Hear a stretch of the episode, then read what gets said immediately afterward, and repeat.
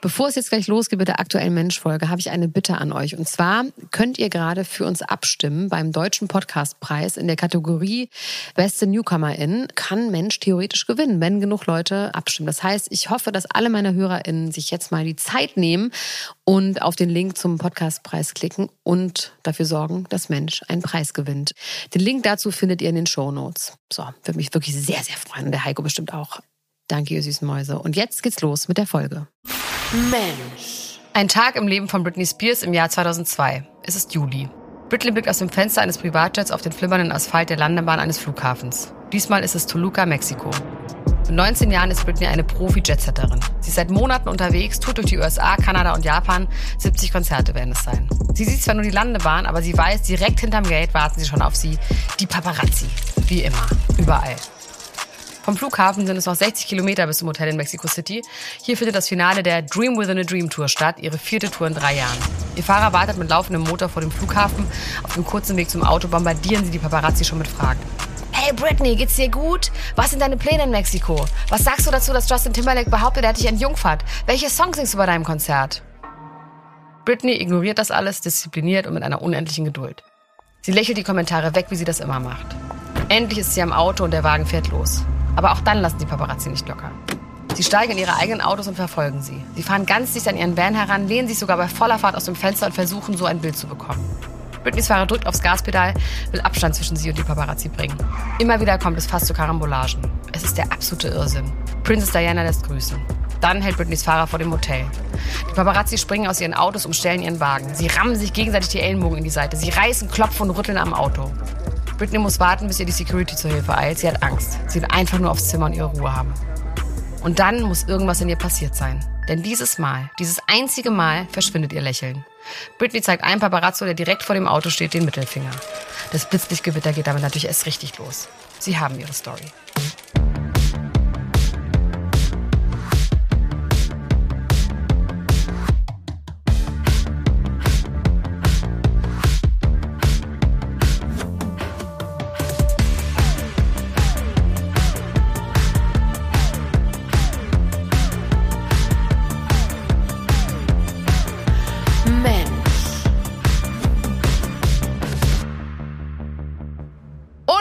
Herzlich willkommen zur zweiten Folge Mensch Britney. Mein Name ist Elena Gruschka. Ich bin Deutschlands Nummer 1 Gossip-Expertin. Ich bin ein Mensch. Neben mir sitzt auch ein Mensch. Dein Name ist Heiko Bär. Und dein Name? Mein Name ist Elena Gruschka. Habe ich das noch nicht gesagt? Wusste ich nicht. Hab jetzt nicht richtig zugehört irgendwie. Das hast du nicht zugehört. Du bist ganz schön frech geworden. Aber da steht dir ein bisschen. Heiko, wie geht's dir denn? Sag doch mal. Ich häng immer noch an dem Titel von dieser Tour. Dream Within a Dream von Britney. Das finde ich mhm. irgendwie mm. so einen Inception-artigen Titel. Das stimmt. Das ist Malkovich, Malkovich, Malkovich auch ein bisschen. Was hat sie damit gemeint, gemeint? Es ist so geil, das ist nicht nur ein Traum, es ist ein Traum in einem Traum. Ist das Leben ein Traum? Und ihr Konzert ist auch ein Traum, so dass es ein Traum innerhalb des größeren Traums ist? Nee, es ist quasi ihr Traum gewesen, immer auf Tour zu gehen. Und jetzt ist es so toll, dass es so ist, als würde man in einem richtig geilen Traum nochmal einen richtig geilen Traum haben. Und so ist es. Es ist auf jeden Fall mega. Ja, okay, das habe ich verstanden, ja. Das hast du verstanden. Toll. So, wollen wir anfangen? Bin bereit. In der letzten Folge haben wir ja über ihren unwahrscheinlichen Aufstieg aus einem Kaff in den Südstaaten gesprochen. Jetzt befinden wir uns Ende der 90er und Anfang der 2000er Jahre und sind mittendrin in ihrer Karriere. Sie ist ein Weltstar, sie ist überall. Für die Medien ist Britney ein Fest. Es wird permanent spekuliert, ob ihre Brüste fake sind, mit wem sie sich so datet und ob sie wirklich immer noch Jungfrau ist. Britney hat ein sehr verwirrendes Image. Zum einen stilisiert sie sich als Sexbombe, zum anderen propagiert sie das Prinzip wahre Liebe wartet, also kein Sex vor der Ehe. Und dann ist sie auch noch mit Justin Timberlake, dem damals heißesten Boy der Welt, zusammen. Mit ihm hat sie ihre erste richtige Beziehung, die in einem großen emotionalen Chaos endet und das alles natürlich unter den Augen der Öffentlichkeit. Aber der Reihe nach und nochmal kurz einen Schritt zurück. Am 15. September 1998 kommt der Song Punkt, Punkt, Punkt, Baby One More Time raus. Er verkauft sich direkt innerhalb der ersten 24 Stunden 500.000 Mal und landet damit natürlich auf Platz 1. Zu der Zeit ist es echt egal, wo man unterwegs ist. Überall wird Oh Baby, Baby auf Dauerschleife gespielt. Und Britney, die ist endlich das, was sie immer sein wollte, ein Star. Ihr Alltag besteht jetzt aus Reisen, Interviews, Proben und Auftritten. Eines der allerersten Interviews aus der Zeit, das ich finden konnte, ist aus dem Herbst 1998, kurz nachdem die Single erschienen ist. Das Interview ist aus einer TV-Show des Senders Wami, das ist ein Fernsehsender aus Hollywood. Und sie wird gefragt, ob sie noch normal unterwegs sein kann oder ob die Fans schon ausrasten, wenn sie sie sehen. Britney sagt da, nee, das ist doch gar nicht so und dass sie dafür echt dankbar ist. Dann fragt die Interviewerin Britney, was gerade so ihr Tagesablauf ist.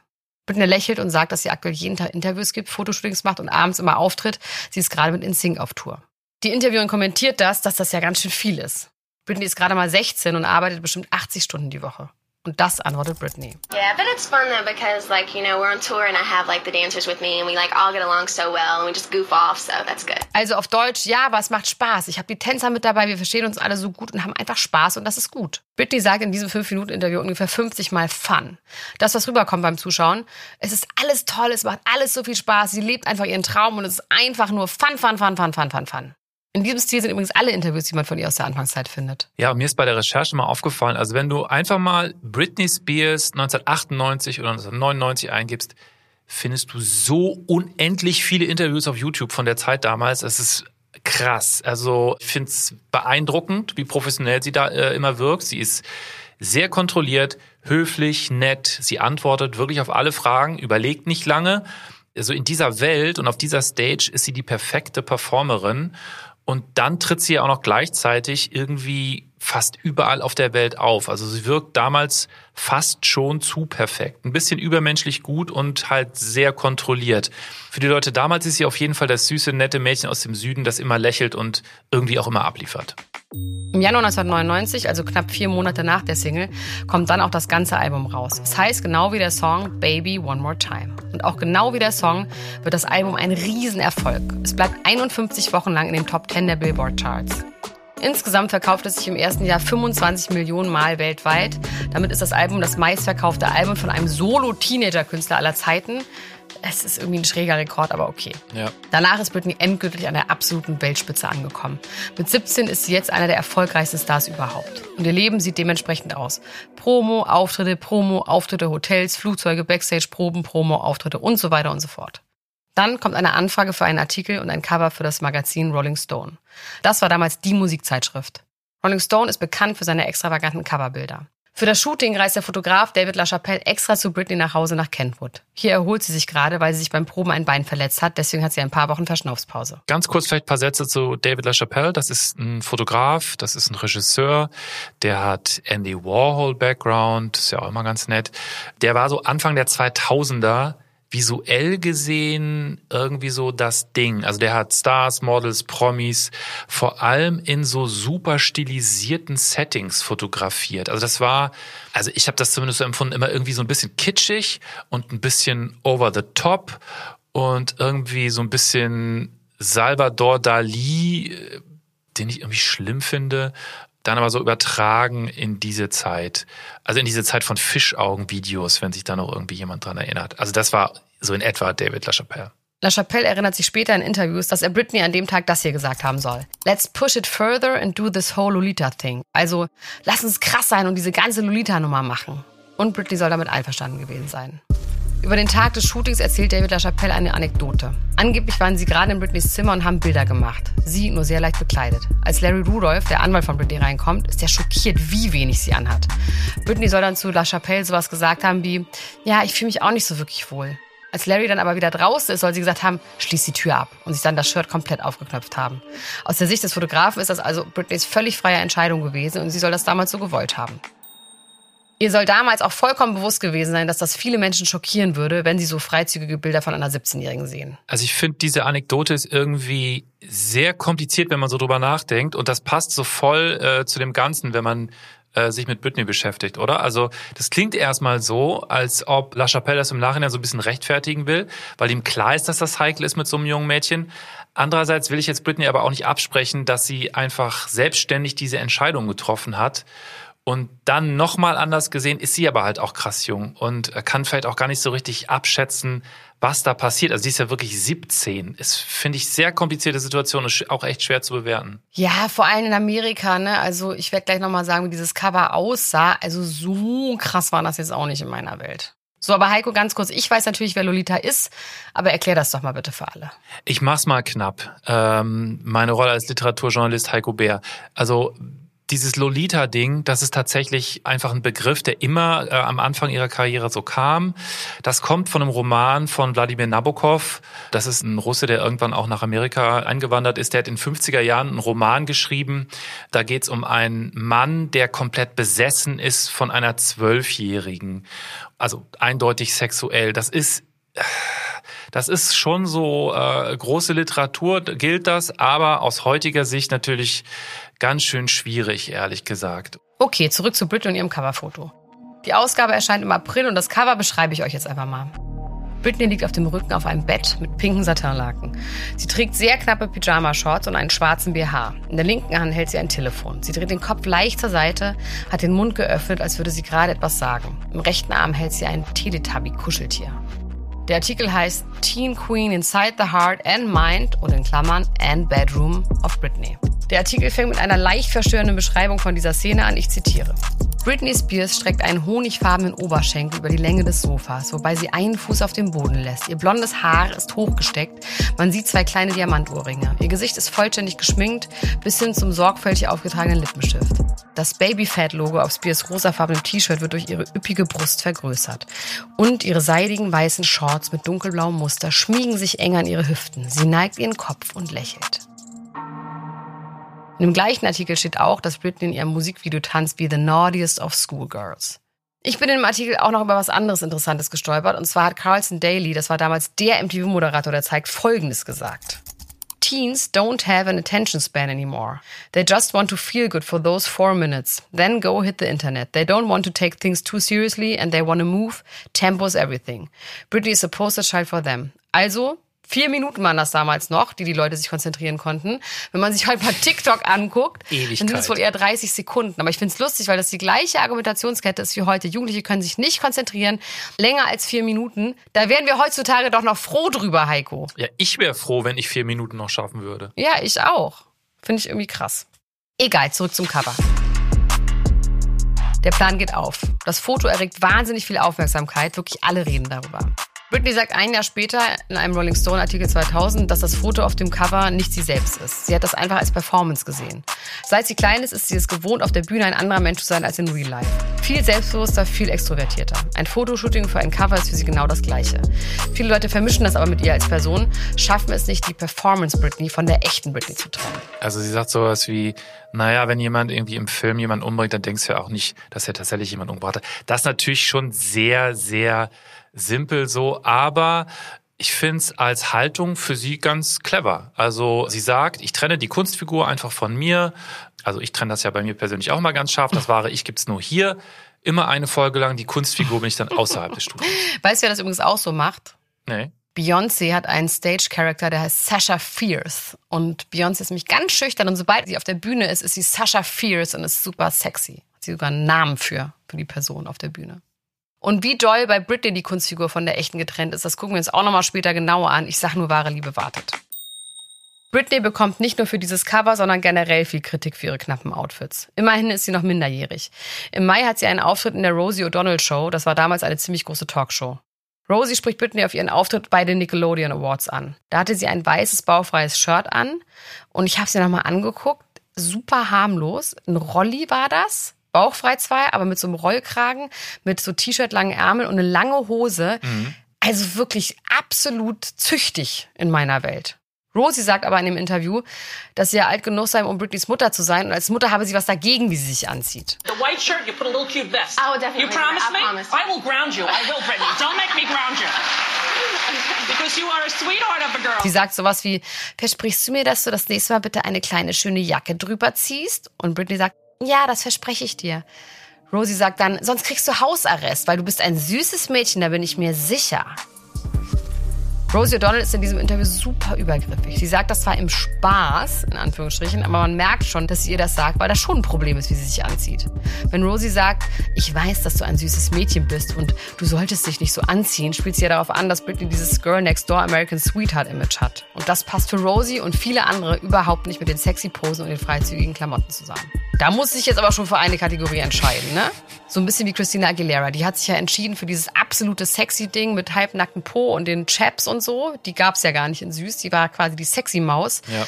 Und es ist ein bisschen so, finde ich, wie sich damals für die Beatles oder die Rolling Stones zu entscheiden, zwischen Christina Aguilera und Britney Spears sich zu entscheiden, oder? Das gab doch immer so zwei Lager. Also ich war vielleicht eher so in, in beiden Lagern, würde ich glaube ich sagen. Ich musste mich jetzt nicht so zwingend entscheiden. Ich finde das eigentlich jetzt so zynisch gesagt, dieses Vermischen, also so Sweet Little Girl und Sexiness, das zu vermischen, das ist doch eigentlich genau das Ding von Britney Spears, oder? Das ist doch genau der Twist. Also das hat die Leute doch irgendwie auch so, so wie Rosie O'Donnell halt so aufgeregt, aber auch irgendwie angesprochen. Ja, und ich finde es jetzt auch nicht so krass. Also ich finde den Unterschied zwischen diesen beiden Figuren jetzt, ich meine, wir sind natürlich auch in einer anderen Zeit, aber trotzdem, die beziehen das ja rein auf ihre Klamotten in dem Moment noch überhaupt nicht auf ihren Lifestyle, sondern einfach, weil sie bauchfrei rumläuft, ist sie jetzt nicht lieb oder was und kein gutes Mädchen. Also das ist schon sehr, sehr, sehr, sehr prüde und amerikanisch, finde ich.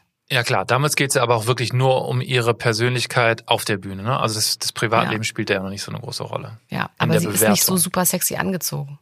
Also Christina Aguilera ist wie gesagt viel krasser. Ende Juni 1999 startet Britney dann ihre erste eigene große Tour, die Baby One More Time Tour. Den ganzen Sommer lang steht sie auf der Bühne, teilweise ohne Pause, elf Tage hintereinander. In dieser Zeit gibt sie wieder viele Interviews. Die Fragen werden mit der Zeit immer übergriffiger. Wir können hier nicht alle Beispiele nennen, das sind einfach zu viele und davon ist eins wirklich schlimmer als das andere. Es fängt an mit ihren Brüsten. Irgendwie kommt das Gerücht auf, dass Britney sich die Brüste hat machen lassen, weil sie angeblich so groß aussehen. Und danach wird darüber wild in den Medien spekuliert. Ein Interview ist ganz besonders unangenehm. Im Oktober 1999 ist sie zu Gast in der Trosch TV-Show in Holland. Das war sowas wie Beckmann im öffentlich-rechtlichen Fernsehen. Es ist, du lachst, Heiko, aber es ist wirklich so. Ich habe es ja nochmal angeguckt. Das ist wirklich das gleiche Setting. Es könnte genauso gut Beckmann sein. Hier ein Ausschnitt. There's one subject we didn't discuss. What was that? Everyone's talking about it. What? Well, your breasts. My breast. You seem to get furious when a talk show host comes up with this subject. Okay, let's. put- In general, what do you think about breast implants? Just in general.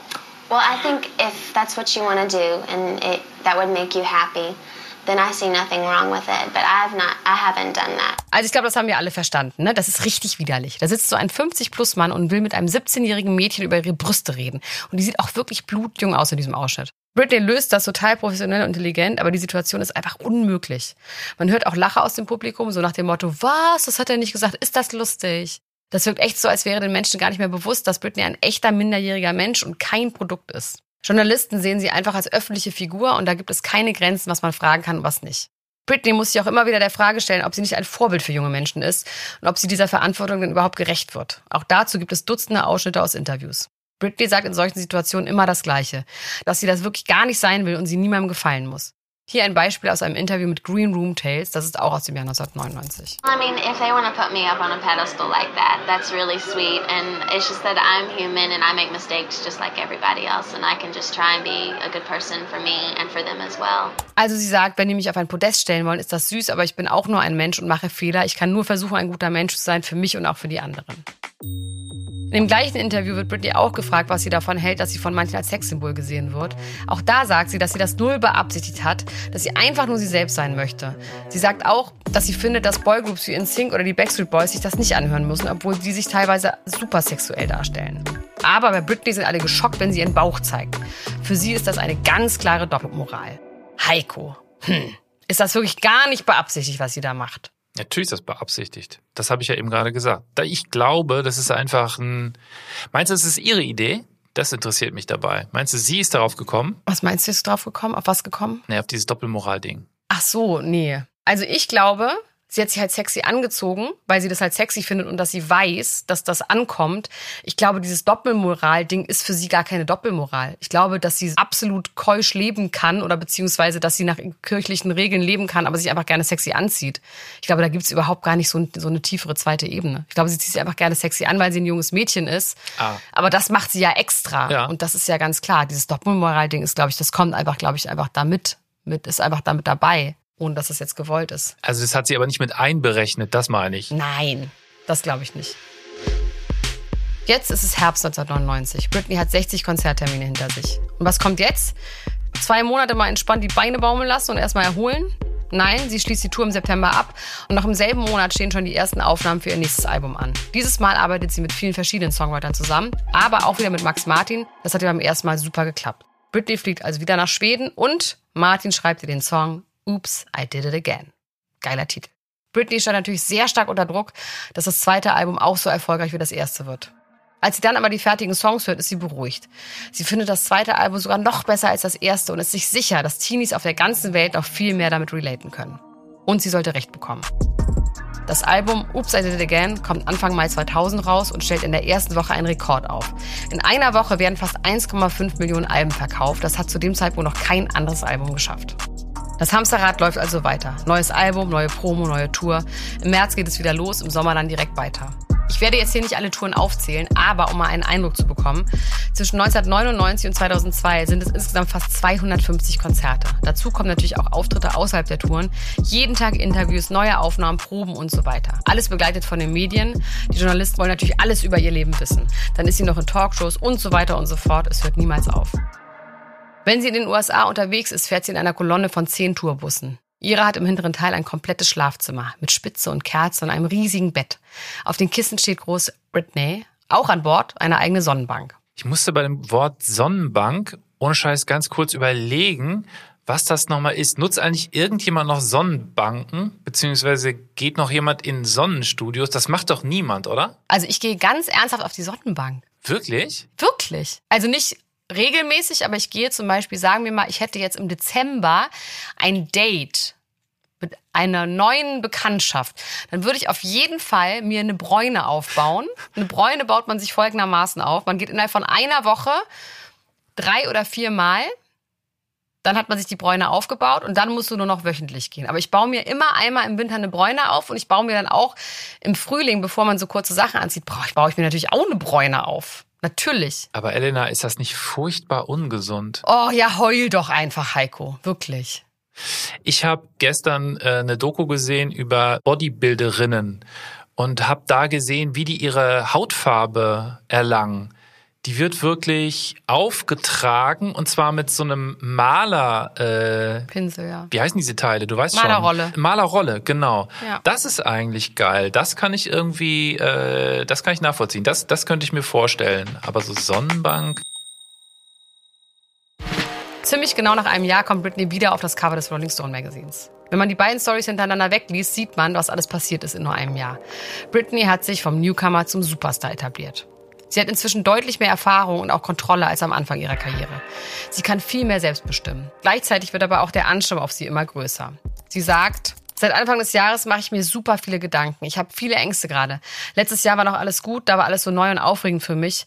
Aber vielleicht verändere ich mich einfach und werde älter. Ich merke, dass ich Zeit für mich finden muss, sonst werde ich doch verrückt. Also ich finde das krass. Also das ist wirklich eine Form von Ehrlichkeit, die ich nicht erwartet habe. Ich habe es damals nicht mitbekommen, weil ich jetzt auch nicht so tief drin war, dass die so ehrlich in großen Interviews gesprochen hat über ihren Geisteszustand, sage ich mal. Es liegt ja wirklich alles offen da. Wer spricht denn bitte so krass in aller Öffentlichkeit über seine Ängste? Kann man jetzt nicht im Nachhinein sagen, ach so, nee, wusste ich ja gar nicht. Ja. Ende 2000 kann sie dann zum ersten Mal auch seit zwei Jahren diesen Rhythmus nicht mehr so konsequent durchziehen. Sie sagt alle ihre Termine in Europa ab. Warum genau wissen wir nicht, aber ich glaube, wir können behaupten, es ist eine Stressnotbremse. Der Fankult um Britney wird auch immer heftiger.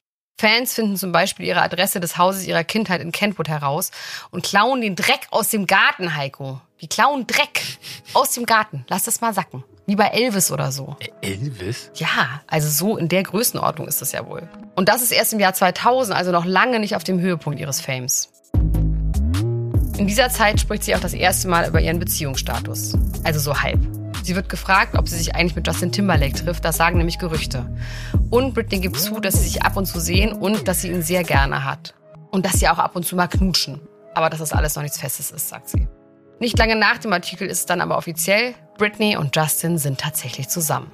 Also, wenn man das heute jetzt nochmal im Jahr 2023, wenn man dann nochmal so zurückguckt, ich kann kaum erfassen, was das eigentlich bedeutet hat, so wer da so zusammenkommt. Also Popprinzessin und NSYNC zusammen, das ist, übertrag du das bitte mal auf heute. Wer wäre das heute auf dem Level, dass auf dem Level zwei Leute daten? Harry Styles und Taylor Swift. Okay. Damit habe ich recht. Habe ich mal gehört. Hast du mal gehört. Onkel, Onkel Heiko hat das auch mal gehört. Nee, ohne Scheiß, ich habe von Harry Styles noch nie einen Song gehört. Das, das ist wirklich so. Aber ich schwöre dir, du kennst sie, wenn du sie hörst. Ich glaube nicht, ich höre kein Radio. Ach, du bist so ein guter Mensch, Heiko. Du bist ein richtig guter Mensch. I know. Bewundernswert. Ich meine, das wird ihr schon bewusst gewesen sein, ne? dass wenn sie sowas verrät, dass das auch die Leute interessiert. Davon kann man ausgehen. Ja.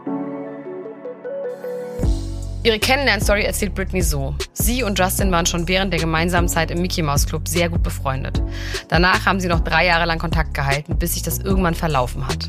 Und dann klopft es eines Tages 1999 an Britneys Garderobe backstage bei einer Radioshow. Vor der Tür steht Justin Timberlake, der gerade auch ein Interview für InSync aufgenommen hat. Und in dem Moment macht es bei beiden Zoom. Tausendmal berührt, tausendmal ist nichts passiert. Tausend und eine Nacht. Und es hat Zoom gemacht. Das Lied könnte für die beiden geschrieben sein. Dass du diesen Deutschrock-Stampfer noch so durchzitierst, ist eigentlich geil. Ich habe den aber auch direkt im Ohr. Auf jeden Fall sagt Britney, ab diesem Moment waren sie zusammen. Britney und Justin werden das Lieblingspaar der Presse. Die Journalisten stürzen sich auf sie und wollen in Interviews alles wissen. Ob sie jetzt Sex haben, ob sie nicht eifersüchtig ist, wenn Justin Musikvideos mit anderen Frauen dreht, sowas halt. Und sie müssen beide hunderte Male erzählen, wie sie zusammengekommen sind, obwohl die Story ja noch nicht mal wahnsinnig besonders ist. Ein optisches Highlight aus dieser Beziehung. Bei den American Music Awards kommen sie im Partnerlook und zwar von oben bis unten in Jeans. Habe ich vor Augen. Britney trägt ein Jeanskleid und eine Jeanstasche und Justin einen Jeansanzug, eine Jeans und einen Jeans-Cowboy-Hut. Ja. Wenn man das Bild googelt, dann wird man irre vor Freude. Das ist ja gerade auch wieder voll modern, Heiko, aber ich mache das nicht nochmal mit. Ich schon, ich schon, gerne. Vor allem mit dem, mit dem Cowboy-Hut. Und die beiden sind auch echt unglaublich süß verliebt, vor allem Britney. Sie sagt 2001, es ist eine tiefere Liebe als damals, als wir noch jünger waren. Wir haben so viel zusammen durchgemacht. Wir kennen uns seit wir zwölf sind. Wir kennen uns in- und auswendig. Okay, halten wir fest. Britney hat also einen festen Freund. Trotzdem sagt sie immer wieder, dass sie mit dem Sex bis zur Ehe warten möchte. Also ich finde, das ist schon wirklich mal wieder echt kompliziert bei ihr. Also wenn man sich so dran erinnert, wie die aufgewachsen ist mit dieser christlichen Prägung da. Und dann gibt's gleichzeitig diese Hypersexualisierung durch die Medien, beziehungsweise das, was sie auch selber vielleicht ein bisschen vorantreibt. Also irgendwann lernt sie ja auch, dass das so ein Spiel ist mit den Medien, würde ich mal behaupten. In den Videos, wie die Leute auf sie reagieren und so. Also all das, diese Gegensätze ist schon kompliziert, da so durchzunavigieren, würde ich mal sagen, oder? Ja, und weil sie das einmal erzählt hat, führt das natürlich dazu, dass in den Medien ständig, wirklich ständig nachgefragt wird, ob sie denn jetzt noch Jungfrau ist. ist natürlich eigentlich super privat, ne? Später sagt sie dann auch, dass sie es echt bereut, jemals darüber gesprochen zu haben, weil die Frage wirklich so unglaublich penetrant ist und immer wieder kommt.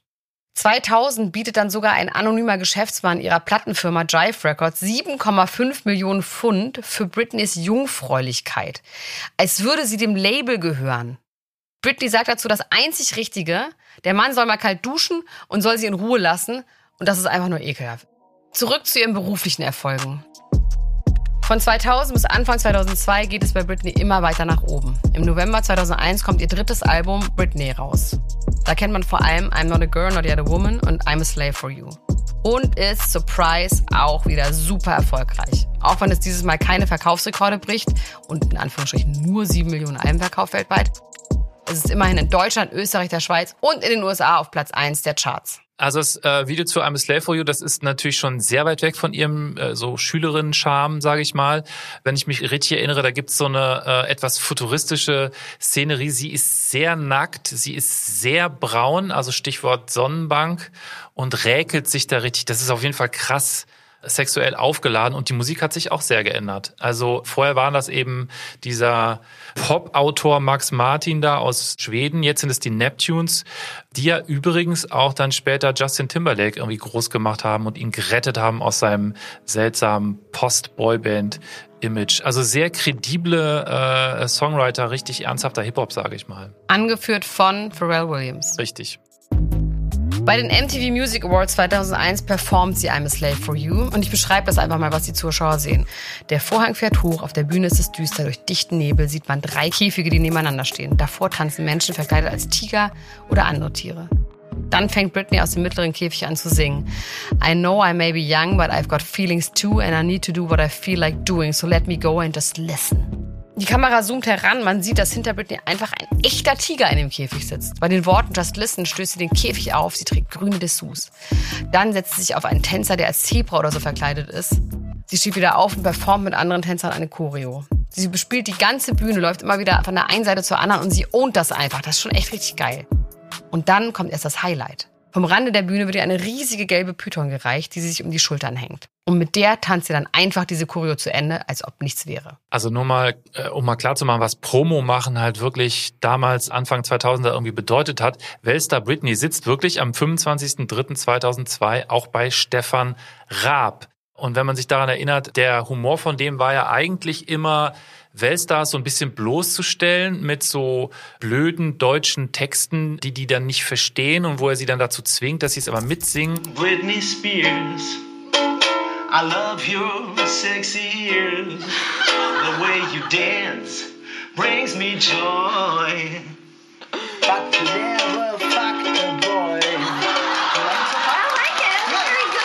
Und er hat dann seine Ukulele dabei. Das ist schon auch irgendwie extrem uncool. Das Rabi Gramm hieß es, oder? Rabi Gramm, das war doch noch was anderes, oder? Hieß das so? Ich glaube ja. Naja. Und Heiko, auch den fanden wir lustig. Äh, Stefan Raab? Nee, den fand ich gar nicht lustig. Nee? Okay.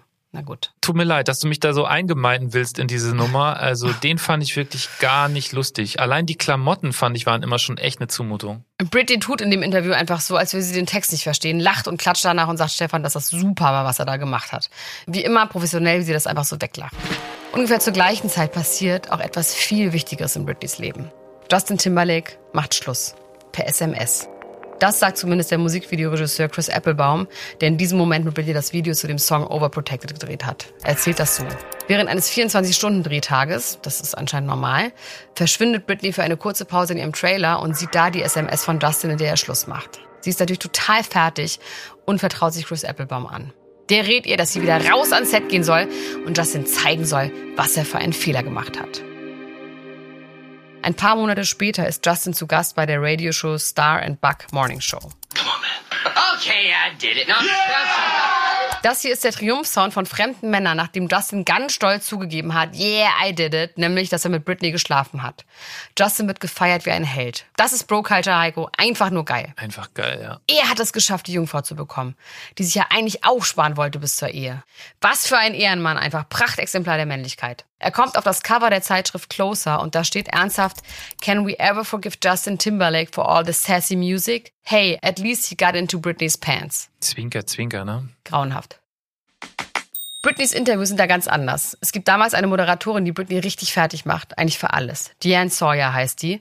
Und die fragt sie zum Beispiel indirekt, warum sie es denn nicht geschafft hat zu warten. Und Britney rechtfertigt sich dann lange und sagt, dass sie immer noch denkt, dass das eine gute Idee ist, bis zur Ehe zu warten. Aber dass sie wirklich dachte, dass sie und Justin für immer zusammenbleiben würden. Und dass in der Realität eben Dinge passieren können, die es schwer machen, nach ein paar Jahren Beziehung dieses Versprechen zu halten. Auf dieses Interview kommen wir später nochmal zu sprechen. Ja, also wenn man jetzt mal grundsätzlich dieses äh, Interview von Diane Sawyer da äh, vergleicht mit dem anderen, der Unterschied ist schon echt krass. Ne? Also bei den Boys wird sie einfach nur so abgeklatscht und bei den Girls wird es so ein bisschen problematisiert. Es wird auch so ziemlich vorwurfsvoll und aber nur so halb verständnisvoll rumgebohrt. Das ist wahrscheinlich dann diese Art von Double Standard, den, den äh, Britney ja auch früher erkannt hat. Die Medien kommen auf jeden Fall gar nicht auf Britney klar. Entweder Jungfrau, die dann auch bitte keusche Klamotten tragen soll, ein gutes Vorbild ist und liebe, nette Lieder singt, oder die absolute Schlampe, die Sex hat, die absolut kein Vorbild ist, die wild und versaut ist. Beides geht nun wirklich nicht. Also drängen sie sie mit ihren Artikeln und Interviews immer in die eine oder in die andere Schublade. Sie schaffen es einfach nicht, Britney als Menschen zu sehen, der vielfältig und ambivalent ist. Sie ist ein junges Mädchen, das sowohl gerne bauvoll rumläuft, weil sie das cool findet, als auch gleichzeitig bis zur Ehe warten wollte, weil das ein Wert ist, den sie in ihrer Kindheit gelernt hat. Sie ist beides. Ambivalenz ist aber ehrlich gesagt auch heute für viele Leute immer noch schwer auszuhalten. Für uns aber nicht, Heiko, ne? Wir können das. Ich lebe Ambivalenz. Nach der Trennung gibt es natürlich kein heißeres Thema. Alle bombardieren die beiden mit Fragen, warum sie nicht mehr zusammen sind. Britney sagt dazu nichts, es kommen aber Gerüchte auf, dass sie ihn betrogen haben könnte. Und zwar, weil Justin in einem Interview erzählt, dass er Britney versprochen hat, den Grund für die Trennung nicht zu nennen. Da denken natürlich alle an Betrug. Fünf Monate nach der Trennung fragt Barbara Walters ganz konkret bei Justin nach, ob sie ihn jetzt betrogen hat oder nicht. Da sagt er folgendes. Honestly, I mean, you know, we're not perfect. I don't judge anybody. Um,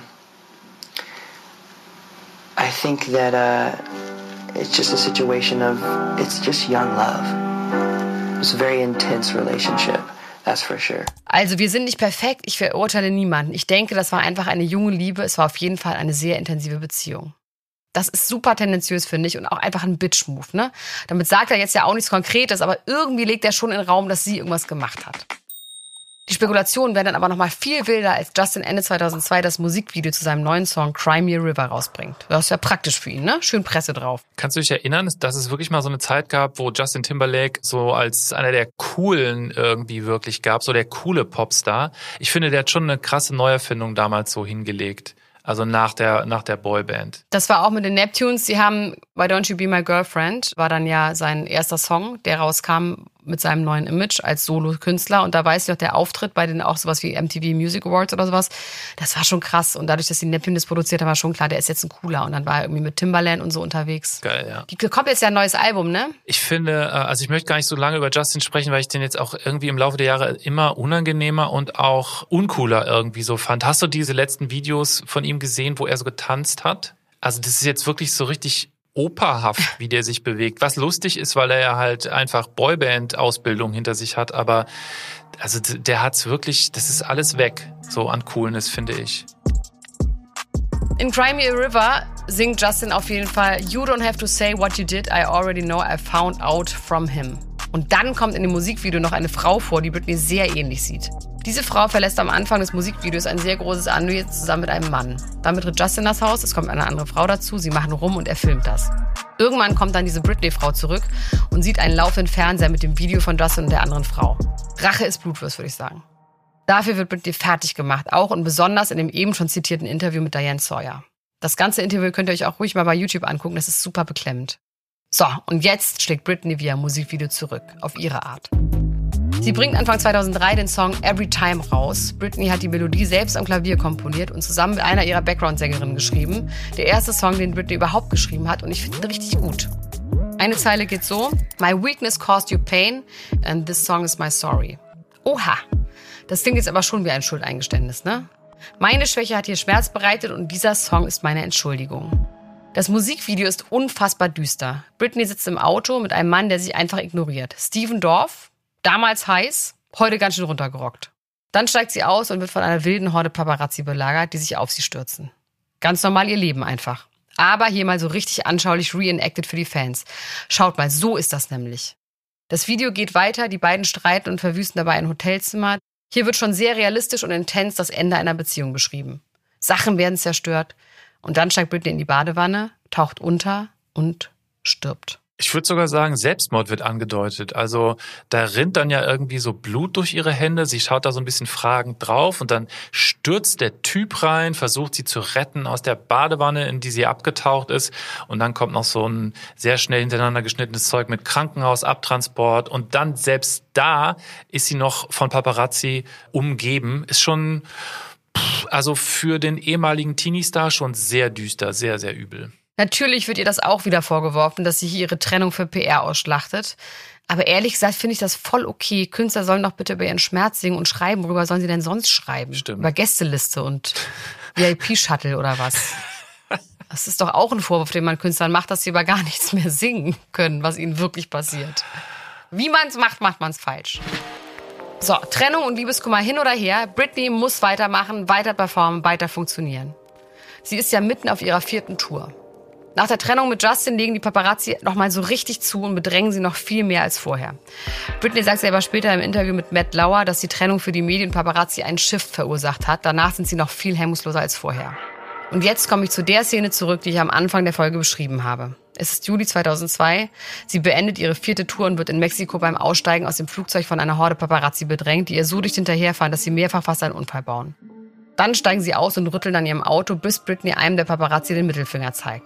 Was ein großes Thema ist. Wie kann sie es nur wagen? Ein paar Tage später gibt sie eine Pressekonferenz in Mexiko. Ein Journalist sagt, du hast so ein süßes Image. Warum hast du uns den Mittelfinger gezeigt? Das können wir gar nicht verstehen. Britney reagiert sehr professionell. Sagt, dass sie auch nur ein Mensch ist, der manchmal wütend wird, wie jeder andere auch. Die Pressekonferenz kann man sich auch noch komplett auf YouTube angucken. Auch irgendwie trist. Anschließend beantwortet sie eine Frage nach der anderen. Ob sie mal mit Madonna arbeiten möchte. Oder wie die Zusammenarbeit mit Nick von den Backstreet Boys war. Ein Journalist will dann, dass sie aufsteht, damit man ihr Outfit besser sehen kann. Sie guckt ein bisschen verwirrt, steht aber auf. Als sie steht, sagt er, nein, ich will sehen, wie es von hinten aussieht. Man hört lautes Gelächter. Britney lächelt ein bisschen gezwungen und sagt dann, You'll see when I leave. Okay. You will see when I leave. Schon auch schlagfertig. Das ist gut. Britney beendet die Pressekonferenz dann ziemlich abrupt. Beim Rausgehen wird sie von einigen der Journalisten ausgebuht. Das ist für ihre Verhältnisse natürlich ein Bruch. Wie eine Maschine hat sie performt, auch während der Promophase, aber so langsam beginnt alles zu bröckeln. Und man hat den Eindruck, dass eine gewisse Häme in der Luft liegt. So nach dem Motto, wer glaubst du eigentlich, wer du bist? So als würden die Journalisten nur darauf warten, sie fertig machen zu können. So ist es eigentlich immer bei Frauen. Die wurden einmal so auf den Podest gehoben und total abgefeiert und irgendwie warten alle nur drauf, wann die einen Fehler machen, dass man draufhauen kann. In Mexiko passiert es dann auch zum ersten Mal, dass Britney einen Auftritt komplett abbricht. Inmitten des fünften Songs Stronger hört sie einfach auf zu singen. Sie sagt nur I'm sorry Mexico, I love you und rennt von der Bühne. Warum? Darüber wurde natürlich viel spekuliert. Dass sie immer noch von dem Zusammenschluss mit dem Paparazzi so fertig ist oder dass ihr die Trennung von Justin noch nahe geht. Wir können es nicht genau wissen, aber wahrscheinlich ist es irgendwie eine Mischung aus allem. Fakt ist, im Jahr 2002 fängt Britney an, nicht mehr ganz so gut zu funktionieren. Sie ist nicht mehr ganz so nett, wirkt nicht mehr so wie eine Maschine, die einfach nur performt. Sie wirkt viel, viel menschlicher. Ein paar Monate später sind dann wieder die VMAs, die Video Music Awards 2003. Auf der Bühne performen Britney Spears, Christina Aguilera und Madonna den Song Hollywood. Da zoomt die Kamera auf das Gesicht von Justin Timberlake, der so gar nicht im News guckt. Er sieht nämlich Folgendes. Mitten im Song beugt sich Madonna zu Britney rüber und die beiden küssen sich. Dann beugt sich Madonna zur anderen Seite und küsst Christina Aguilera. Skandal, Heiko, Skandal! Kann ich mich auch noch krass genau dran erinnern an diese Szene. War einfach echt irgendwie so ein ikonisches Ding. Also da kommt auch echt einiges zusammen. Also erstmal Britney, die prüde, scheue Kleinstadt Britney, vermeintlich, trifft auf sexy Selbstbestimmungsvamp Madonna, vermeintlich aus New York und dann auch noch Christina Aguilera, schon noch immer, würde ich sagen, damals größte Konkurrentin von Britney. Also da treffen nicht nur die Generationen aufeinander, sondern auch die Images und vereinen sich. Irgendwie ist das so ein starker Moment.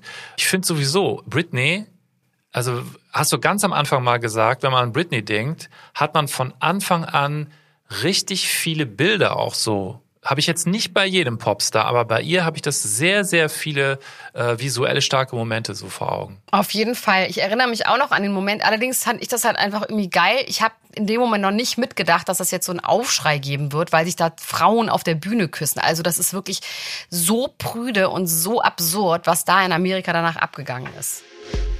Und dieser Moment zeigt auch wieder, Britney ist vielleicht dann doch mehr, als sie wahrnehmen, denken die Fans. Da gibt es vielleicht noch eine ganz andere Seite. Und vielleicht wollen wir die aber auch lieber gar nicht so genau kennenlernen. Es wird immer komplizierter mit diesem Superstar, der sich immer weiter verändert, erwachsen wird und sich transformiert in etwas anderes. Und plötzlich eine düstere Seite zeigt. Mensch. Von dieser düsteren Seite erzählen wir nächste Woche in Mensch Britney in der dritten Folge, wie sie in einem Friseursalon sitzt und sich selbst den Kopf rasiert. Und wie das dank all der allgegenwärtigen Paparazzi die ganze Welt mitbekommt und wie daraus dann letztendlich diese Vormundschaft durch ihren Vater entsteht.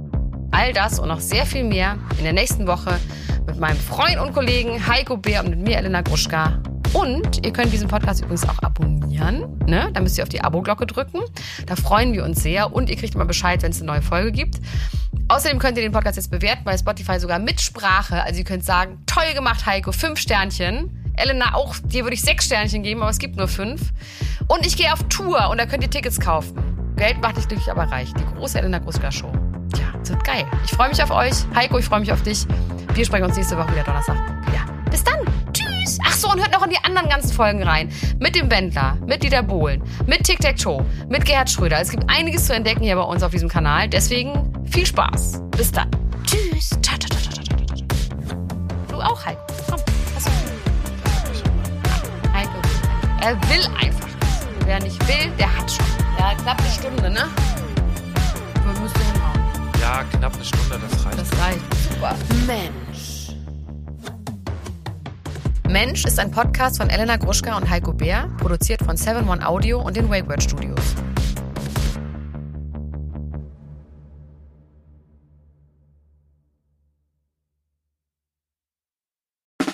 Der 7-One Audio Podcast-Tipp.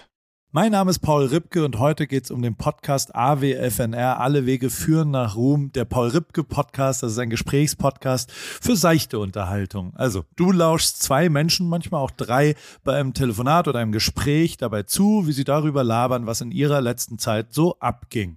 Bei AWFNR rufe ich Leute aus meinem Telefonbuch, interessante Freundinnen aus aller Welt an, neben Poldi, Lola Weipert, Bowser kommen hier auch regelmäßig, Chrissy Martin und Caro Kauer zu Wort. Oder eben auch Menschen, Menschen, die einfach mich begeistert haben. Jonas Deichmann war da, Jan Ulrich, mit dem habe ich gesprochen. Und grundlegend weiß ich nicht ganz genau, was da in der Zukunft passiert, aber ich rufe Leute an, die ich in der Woche vielleicht auch mal kennengelernt habe und die mich inspiriert haben, um vielleicht euch da draußen auch ein ganz klein bisschen zu inspirieren. Jedes Gespräch überrascht zumindest mich jedes Mal aufs Neue und manchmal kommt sogar dabei raus, dass ich danach mich für ein Praktikum bei Big FM bewerbe und vielleicht sogar das eine oder andere berufliche Erfolgserlebnis feiern darf. Danke, Lola, dafür. Schon mal. Also jeden Dienstag um 16.20 Uhr deutscher Zeit, vor 20 und so, gibt's eine neue Folge AWFNR. Und wenn du die nicht verpassen willst, dann abonniere jetzt den Podcast auf dem Podcast-Player deines Vertrauens. Viel Spaß beim Hören von Alle Wege führen nach Ruhm.